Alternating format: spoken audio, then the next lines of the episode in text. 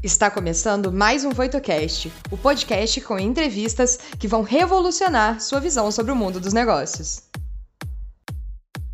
Olá, eu sou Henrique Corrêa, professor de gestão de operações e de cadeias de suprimento na Cramer Graduate School of Business, no Rollins College, nos Estados Unidos. E eu vou te acompanhar por essa websérie toda, trazendo os convidados mais experientes e referências mesmo em supply chain no mercado.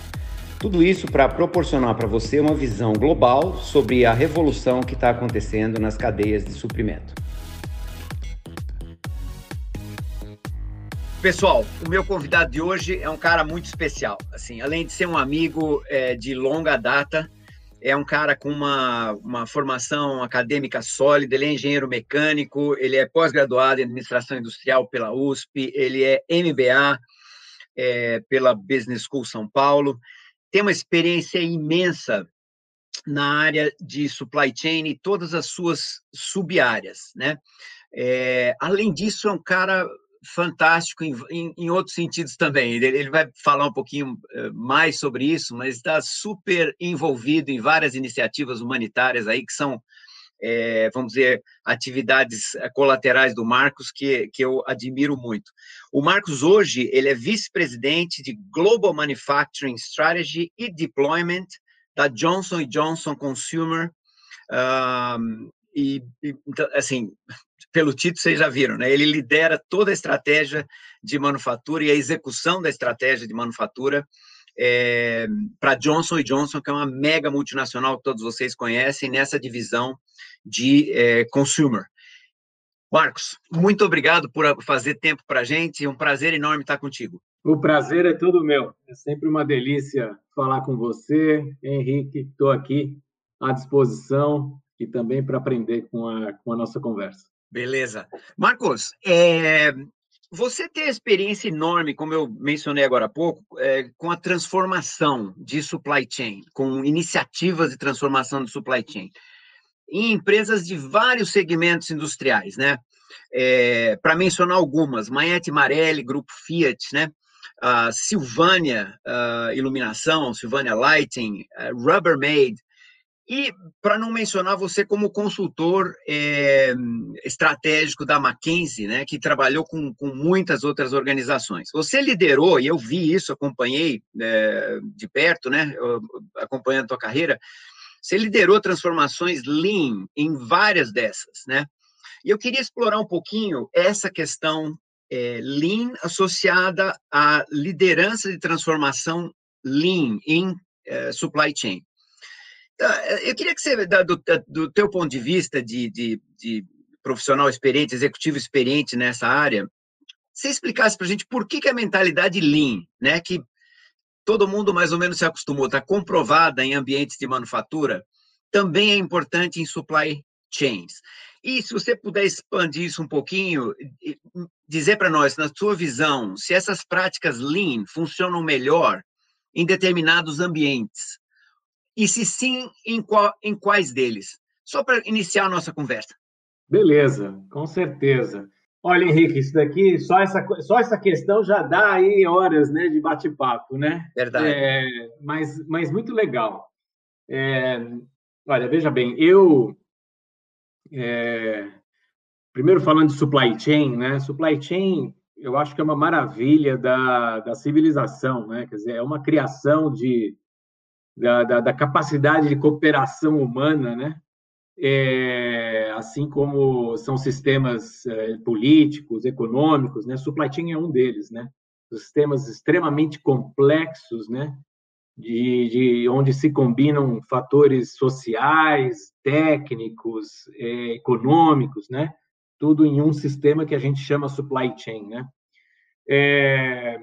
A, a minha base, a minha escola foi Lean, né? E já nos anos 90, né? E, inclusive, é, nem se falava, né? nem se chamava Lean na época, né? Na época que é, era Toyota Production System, né? E alguns falavam Just in Time, Total Quality, vários nomes foram partindo, e depois, quando ah, ah, teve o livro, né, a máquina que mudou o mundo, é, é, que pintou a terminologia Lean, né? que eu nunca gostei, inclusive. Eu acho que não, não faz jus né, ao modelo, né, porque dá uma ideia de reducionista, né, de, de é, que, eu, que, eu, que eu não acho que, que não tem a ver, não sei por que foi criado esse nome, mas enfim, pegou e é esse o nome que a gente tem hoje, né? É, mas eu, inclusive, na Johnson Johnson, eu uso Toyota Production System, Demand uh, Driven Supply Chain, outros nomes que têm mais a ver, é, ao meu ver. Mas, enfim.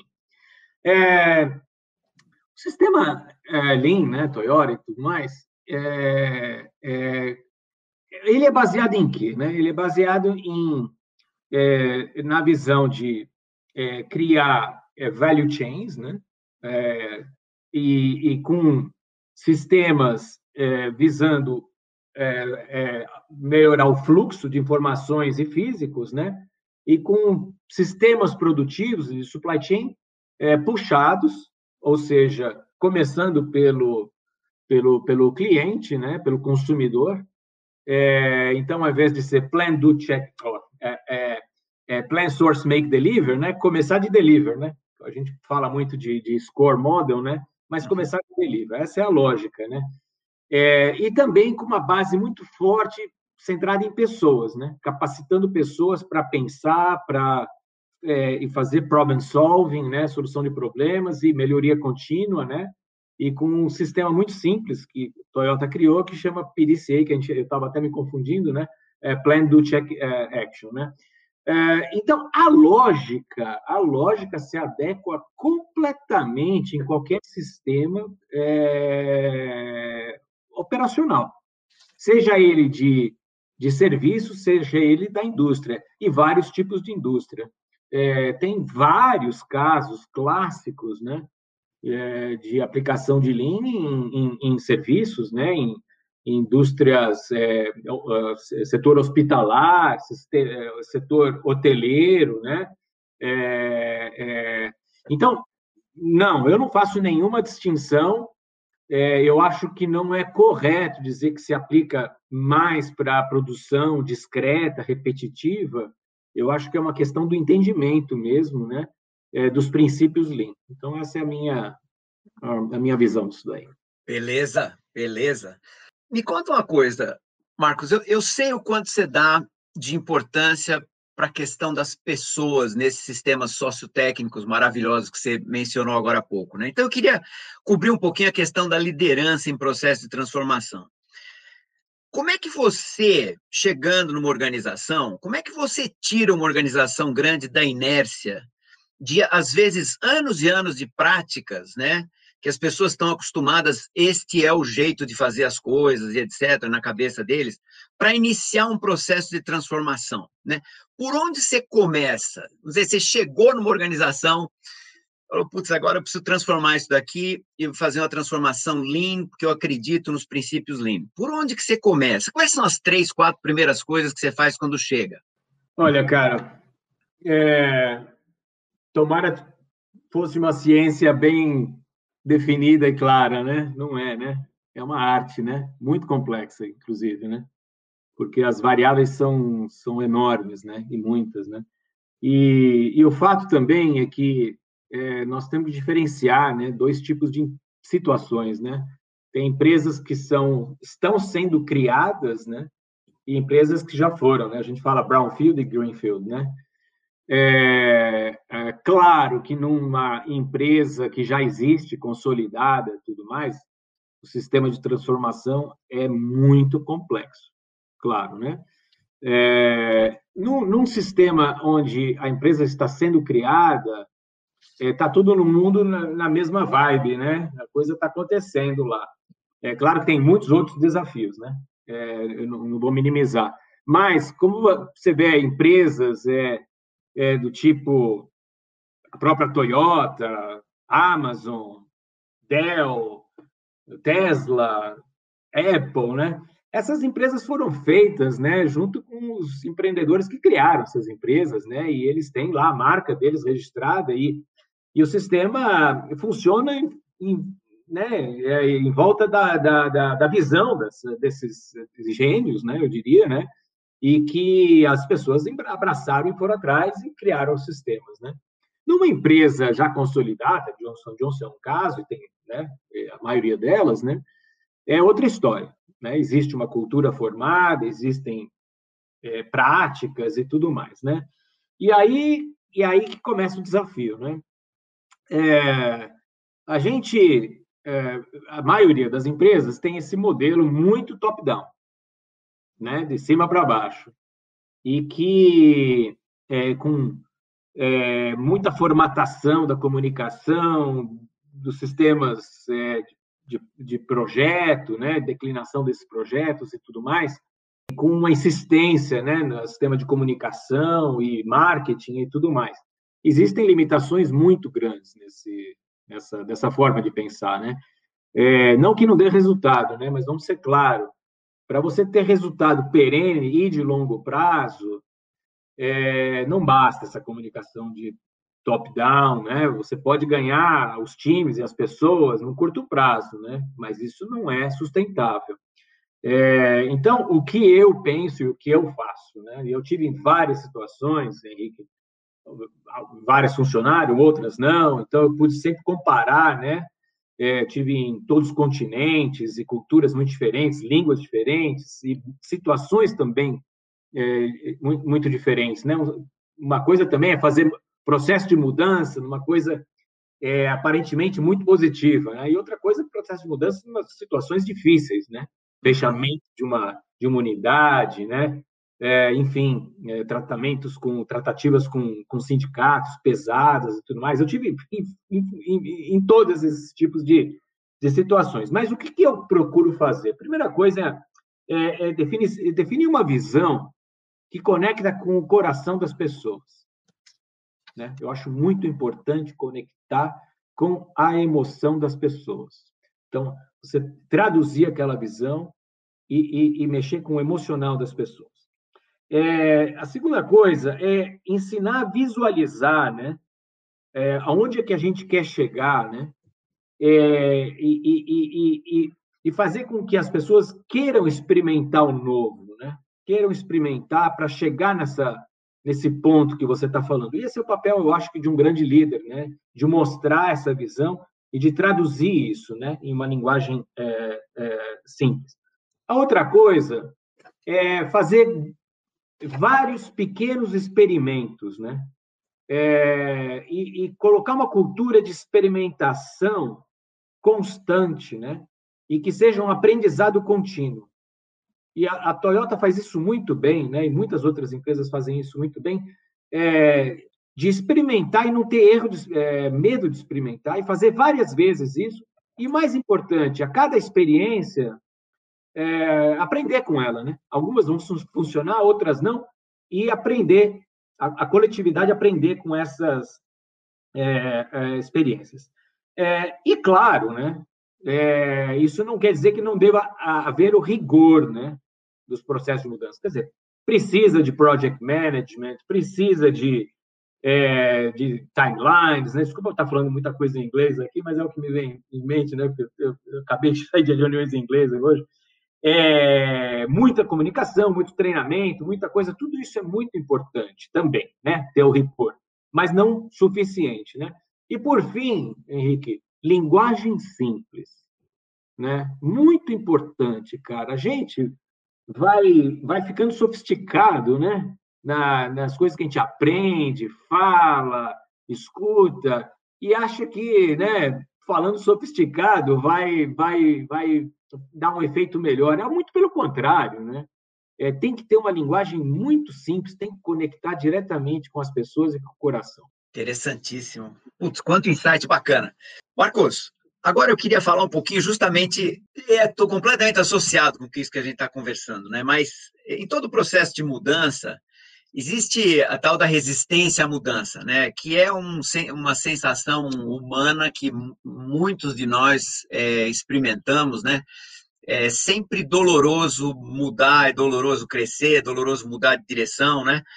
Como é que se lida como líder de transformação com a resistência à mudança. O que é mais importante, né?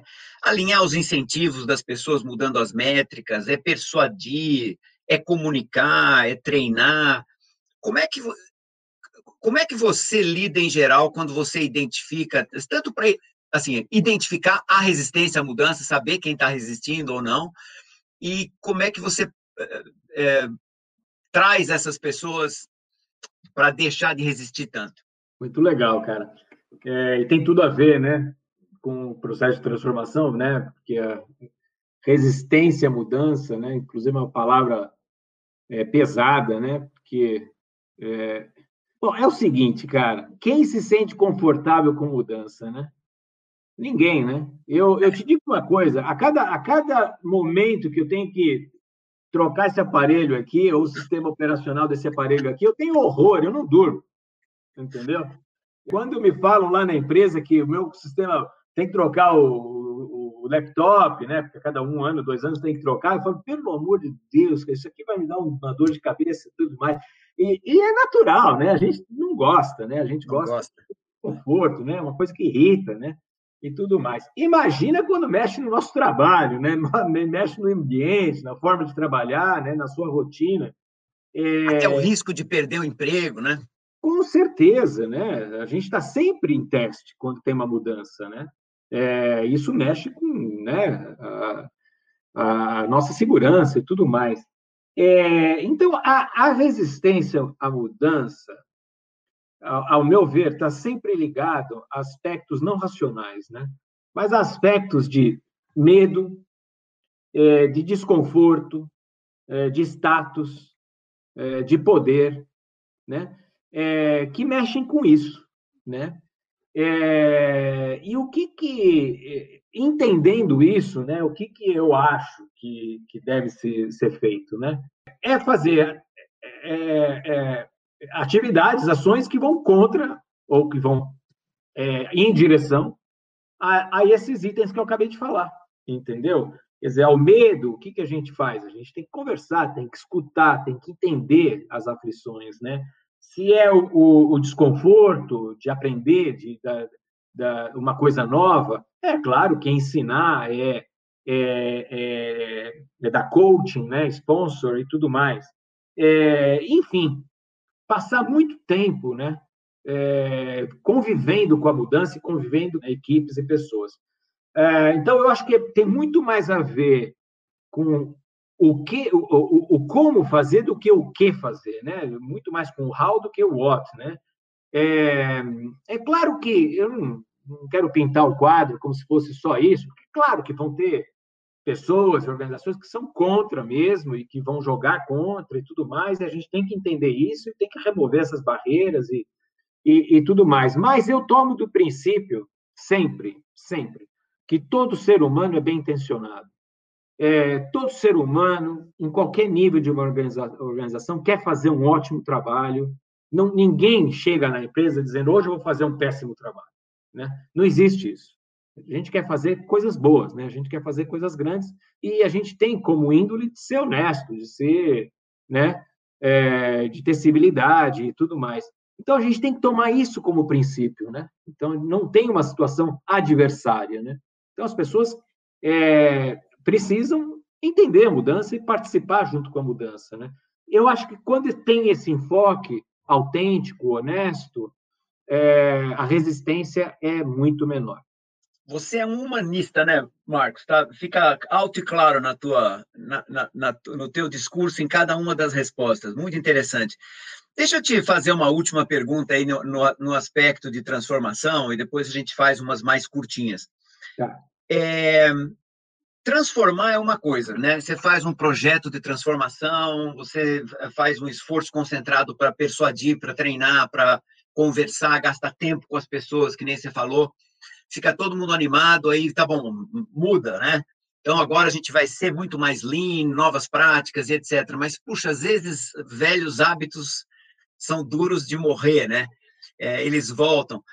É, como é que faz para que essa, esses velhos hábitos não, não anulem aí os ganhos da, das mudanças conseguidas no esforço de implementação das, das mudanças, né? naquele ânimo inicial e etc. Como é que como é que é a manutenção? Parece ser um pouco mais difícil de manter as, manter as pessoas envolvidas do que sensibilizá-las para a mudança, né? Com certeza, cara. Eu vou te falar. A sensibilização para a mudança né? embora tenha o desconforto e a resistência à mudança, é, essa é a etapa mais fácil, hein? É, porque, na verdade, Henrique, com uma, se a gente fizer uma boa conexão com as pessoas, como eu falei antes, né? E se a gente tem uma missão de mudança clara, todo mundo quer seguir uma missão de mudança clara, promissora, um futuro melhor, né? Todo mundo quer seguir, né? É, isso a gente vê com líderes que têm, né? No mundo empresarial, social, econômico e tudo mais. É muito fácil, na verdade, a gente mobilizar né, para a mudança. É, a gente aprende a fazer isso, né? E o que é muito triste é que às vezes se usa isso para o lado errado, né? Mas é muito fácil. E, e se cria, né? Essa, esse ânimo né, para a mudança, e a gente coloca todas as, as peças né, no lugar certo, tudo mais, e começa. Mas muito mais difícil é manter, né? É, por várias razões.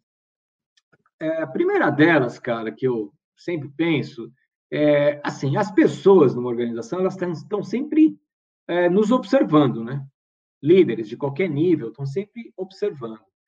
E quando a gente não é autêntico ou quando não há coerência com o que se falou, né, o que se fala e com o que se faz, é, começa a desafiar é, a sustentabilidade. Né? Então, a primeira coisa é a coerência. Né? a segunda também é a capacidade de ser vulnerável, né? porque esse é o perigo com líderes também. Né? Nós, líderes, a gente tem muita intensidade, né? muita assertividade e tudo mais.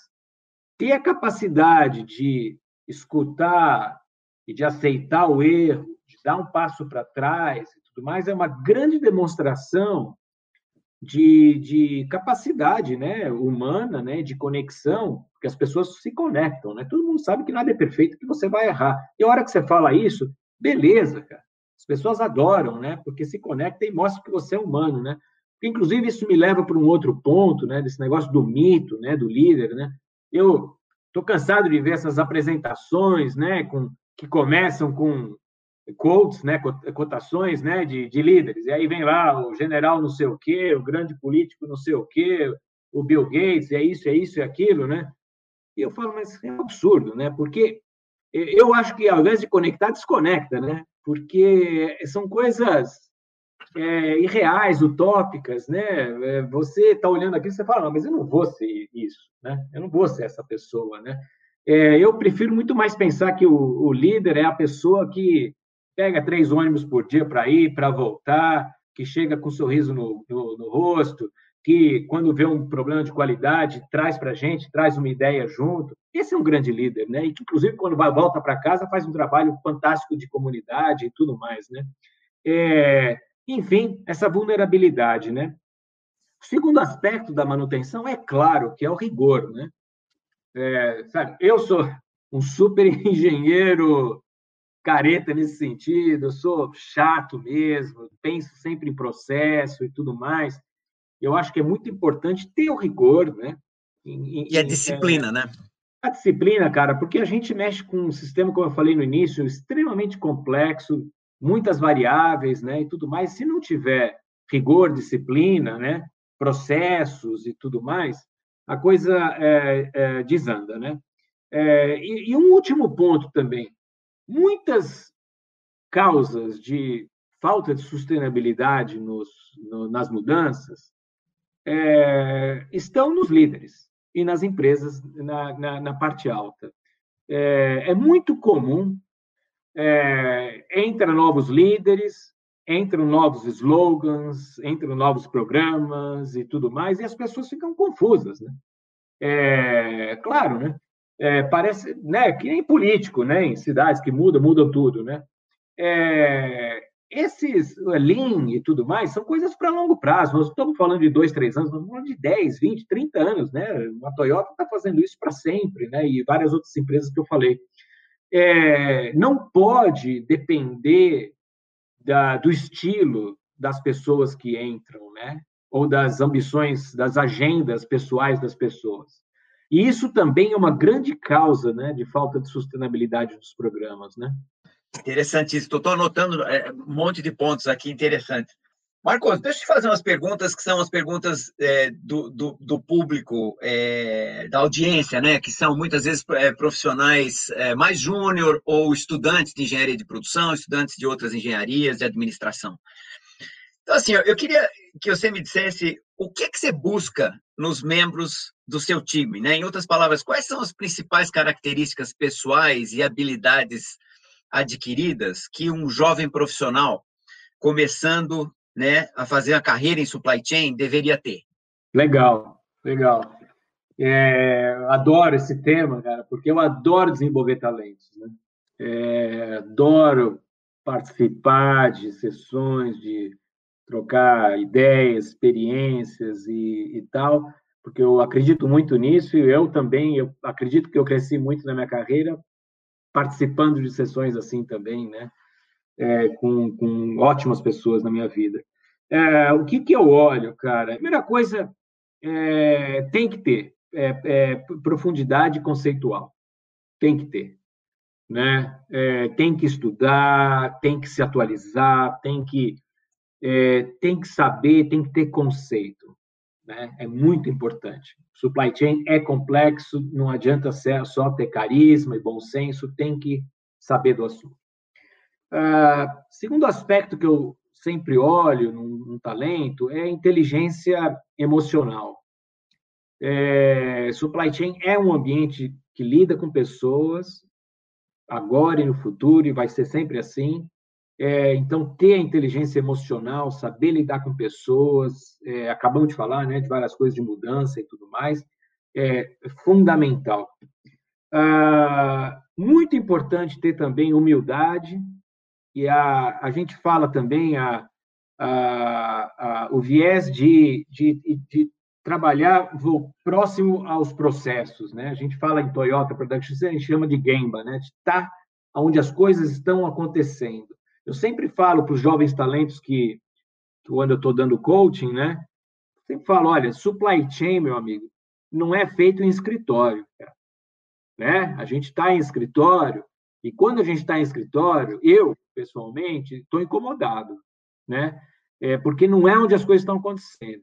Está acontecendo onde as pessoas estão tocando produtos, recebendo material, né? É, calibrando máquinas, falando com, com clientes, com fornecedores e tudo mais. É lá que a coisa está acontecendo, né? E, e, quando a gente está em escritório, a gente não está é, conectado, né? Então tem que também ter essa visão muito humilde, né? Pensar que é lá que as coisas vão. A gente trabalha, né? Vamos deixar bem claro, né? Nós líderes trabalhamos para as pessoas no processo produtivo, né? E não o contrário, né? Tem que tomar isso é, cuidado. É, e por fim, cara, mais dois pontos que eu gostaria de falar também. É, a ambição é muito importante, a ambição positiva, é claro, né? É, de querer crescer, de querer fazer acontecer, de ter curiosidade, né? Muito importante, né? O aspecto da curiosidade, de se questionar, de perguntar, né? É, a gente aprende muito, né? Com a curiosidade. Disposição de aprender, né? disposição de aprender, cara, e, e, e, isso requer energia, né? Claro, você tem que, né, estar tá disposto, né, a ouvir, a, a ter, né, perguntas e tudo mais. E o meu último ponto, né, é, eu olho muito para o aspecto de diversidade e inclusão. A gente fala de D&I, né, no, em inglês, né, diversidade e inclusão. É, é um aspecto fundamental. A gente né, lida com pessoas, aspectos econômicos, sociais, e ter a capacidade, principalmente de inclusão, né? Porque a diversidade é fácil de criar, né? Mas inclusão é muito difícil, né? Porque é, a gente vai tender a sempre se aproximar das pessoas que são iguais a nós, né? E vai excluir o resto. É uma tendência humana. A gente tem que ir contra isso, porque as ideias novas vão vir normalmente de pessoas que pensam diferente da gente, né? Então essa é uma outra característica muito importante e muito difícil de ter. Bacana demais. Marcos, quais são as perspectivas de empregabilidade em supply chain? Quer dizer, as pessoas vão ser substituídas por tecnologia, não? No médio prazo nessa área? Não, não. Bom, as pessoas vão ser substituídas sempre, né? Para deixar claro. No longo prazo, com certeza. Por isso que eu falei no curto. É. Pessoas sempre médio. vai, sabe? Ah, principalmente pessoas que não mudam, né? Claro, né? o progresso traz mudança e se a gente não muda junto com o progresso, a gente fica obsoleto. Então, é, é, uma, é uma, uma tendência óbvia né, acontecer. Ah, agora, ah, o supply chain, cara, é a bola da vez, né? Supply chain é a bola da vez. Eu tive até um período, eu, né, quando eu fiz engenharia de produção e tal, era uma fase de, do auge também, né, com o sistema automotivo que veio e tudo mais, e depois deu uma acalmada, né? É, é, eu acho que houve uma percepção de que com esse negócio de transferir produção para a Ásia e, e tal, que você poderia tratar sistemas produtivos né, como uma commodity, né? E se desconectar disso daí, né? Como um mal necessário e tudo mais. É, agora não, né? A, a, supply chain, manufatura e tudo mais, é, em muitos casos é o business, né? É o business. É, você pega uma Amazon, um Uber, um Airbnb e tudo mais, são empresas de supply chain, né? É, não, quer dizer, é, o marketing está por trás, mas, cara, é o supply chain que faz essas empresas acontecerem. Então, tecnologia aliada ao supply chain e tudo mais, está aí para ficar. Eu acho que supply chain é a bola da vez. É, e não, a pessoa que está atualizada e, e, e, continua crescendo nesse, nesse meio não vai estar tá obsoleta, não. Beleza.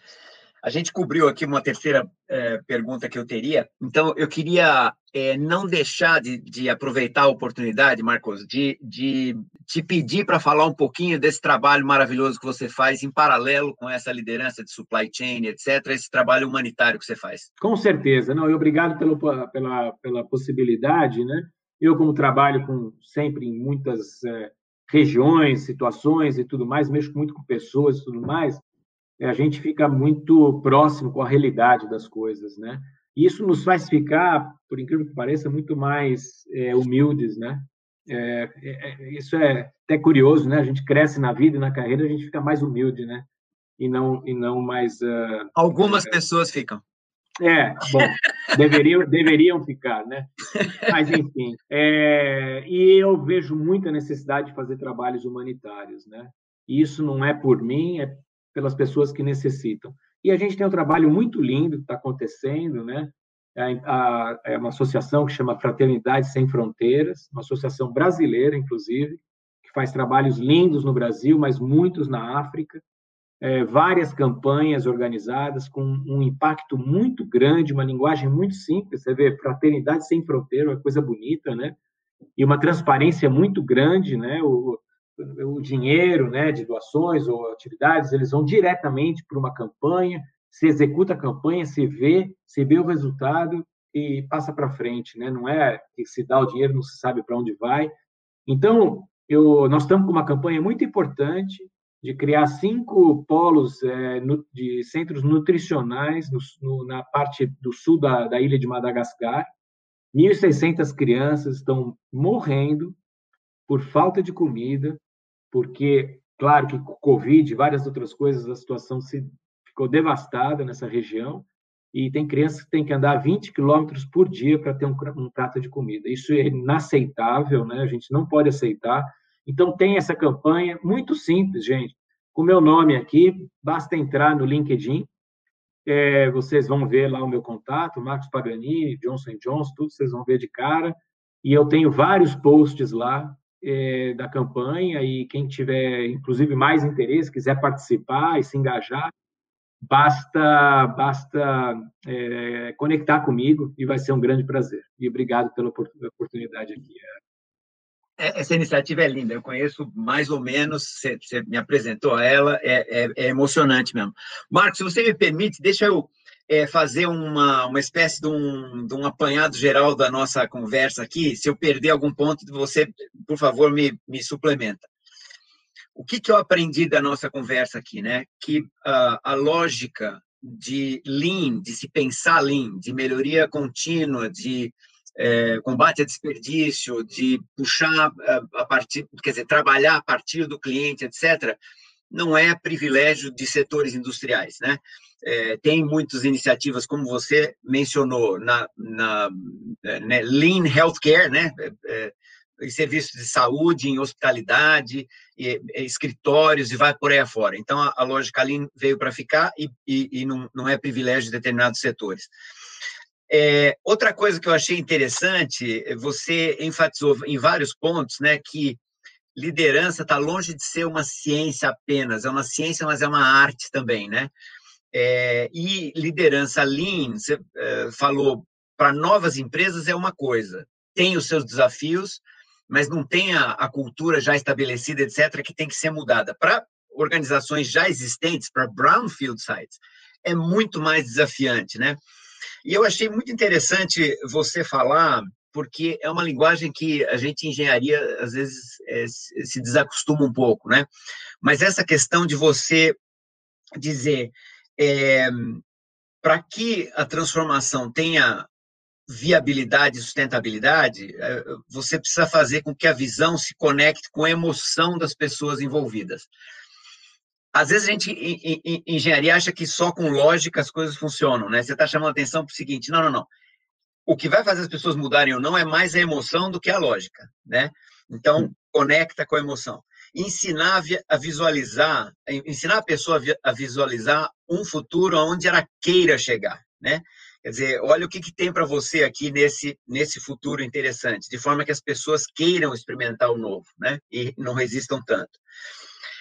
O teu encorajamento para vários pequenos experimentos, né? Encorajar os pequenos experimentos, criar uma cultura de experimentação em que as pessoas não tenham medo de errar e usem o erro como ferramenta para aprendizado, né? Achei bem interessante isso.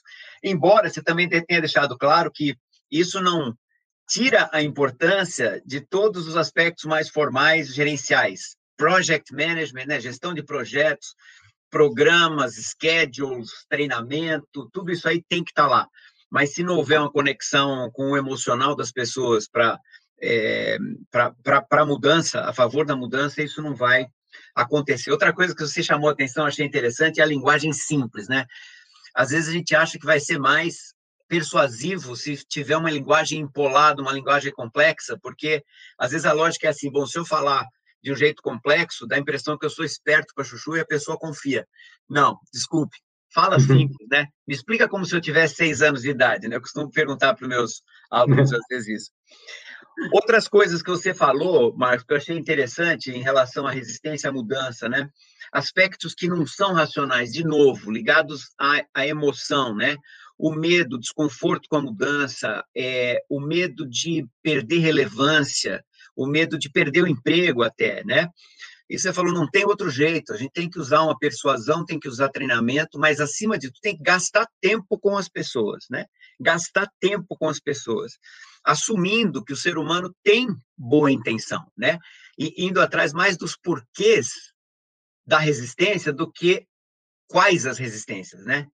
Entende emocionalmente por que, que a pessoa está resistindo, vai ficar muito mais fácil de você é, endereçar a história. Outra coisa que você falou interessante, eu achei, foi que a manutenção, às vezes, é mais difícil do que criar o momento para a mudança, né?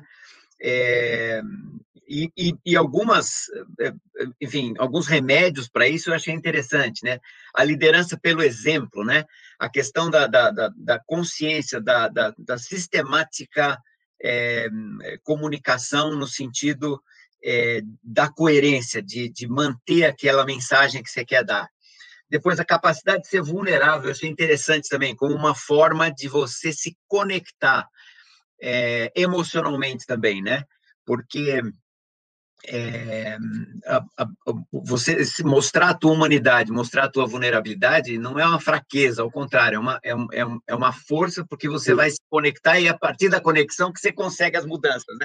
E é claro, é, não deixando de lado a questão do, do, do, rigor, né? E da humildade, né? Que você falou também, que eu achei muito interessante. Ter a humildade de reconhecer as coisas que a gente não sabe e, e essa disposição para aprender. O que veio também na tua, é, na tua resposta sobre o que, que, você, o que, que você procura num membro da tua equipe, né? E você falou muito claro, proficiência conceitual é um dado, assim, tem que estar lá. Você tem que entender da estatística, você tem que entender das técnicas, você tem que entender da matemática, dos conceitos, matemáticos ou não, envolvidos. Mas inteligência emocional, talvez mais importante do que a inteligência tradicional do, do, do de inteligência. Né? Humildade de estar constantemente próximo do processo, não ficar achando que você, olhando lá do satélite, vai conseguir liderar supply chain, porque não é aí que a coisa uh, acontece.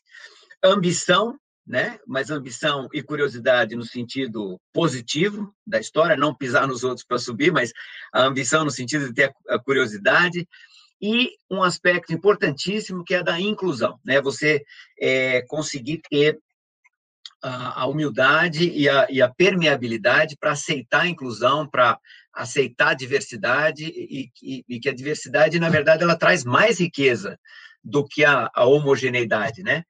E eu gostei muito de você falar, supply chain é a bola da vez. Então, moçada, se vocês estão pensando numa, numa carreira, supply chain é promissor, não tem nada de ruim. Faltou alguma coisa, Marcos? Não, olha, cara, é, a gente também fala muito de tecnologia hoje em dia, né? Claro que a gente está nessa nova onda de tecnologia, né? O mundo é feito de ciclos, né? É, é impossível não trazer a tecnologia, o papel da tecnologia, né, em tudo que está acontecendo, né? É, e tem que tomar cuidado também nesse aspecto. É, não é não é que a tecnologia substitui as práticas, né? Ela tem que potencializar as práticas. Muito importante isso, hein? É, entender, porque tem jovens talentos, claro, que chegam e falam assim, ah, então não é mais linha, é, é Industry 4.0, né, tecnologia, e vamos embora. Não, não, não. Tecnologia aplicada da forma errada é a pior coisa que existe, né? Além de ser custosa, ela vai é, é, quebrar o sincronismo da sua cadeia, né? Então tem que tomar muito cuidado. É, que traz o aspecto que estava falando de liderança, é, uma das palavras que se usa muito hoje né, em tecnologia, que é um buzzword que a gente fala, que é control tower. Né? Eu detesto essa palavra, eu na empresa não uso, né? porque dá essa ideia de que pessoas lá em cima né, vão ter lá, receber as informações, apertar o botão e tudo se resolver embaixo. Né? Né? Eu chamo isso de enabling tower. Né? É, processos que vão. É, o nosso papel de líder não é controlar, é enable, né? É, é capacitar, possibilitar. Remover e... barreiras, né? Perfeito. Então, também na visão de tecnologia, né? Tecnologia não é feita para líderes é, é, olharem o processo e dizer tá bom ou não tá bom. É o contrário, ela é feita para pessoas que estão atuando, né? Para melhorar a capacitação delas e tomar decisões é, é, a todo momento. Né? Então, só queria dar esse enfoque, né? Porque a tecnologia está em volta em tudo que a gente faz e também impacta nos modelos de produção e de liderança. Perfeito, Marcos. Marcos, eu queria te agradecer muito é, a tua presença aqui. Eu sei que não é fácil, mas como de costume, aprendi muito com a, com a, com a nossa conversa, como aprendo sempre quando a gente conversa. Foi muito interessante, acho que muito valioso para a nossa audiência. Muito obrigado, Marcos. Com certeza. Não, obrigado, Henrique. Estou sempre à disposição para a audiência que quiser também, como eu já falei, tem o meu LinkedIn, vamos continuar a conversa e espero a gente poder fazer outras sessões aí no futuro, tá bom? Maravilha. O que você achou do episódio de hoje? Não se esqueça de dar o play no próximo e nos seguir na sua plataforma de podcasts favorita para não perder nenhum episódio novo. Ah, você também pode nos seguir nas redes sociais. Os links estarão na descrição desse episódio. Nos vemos em breve. Até lá!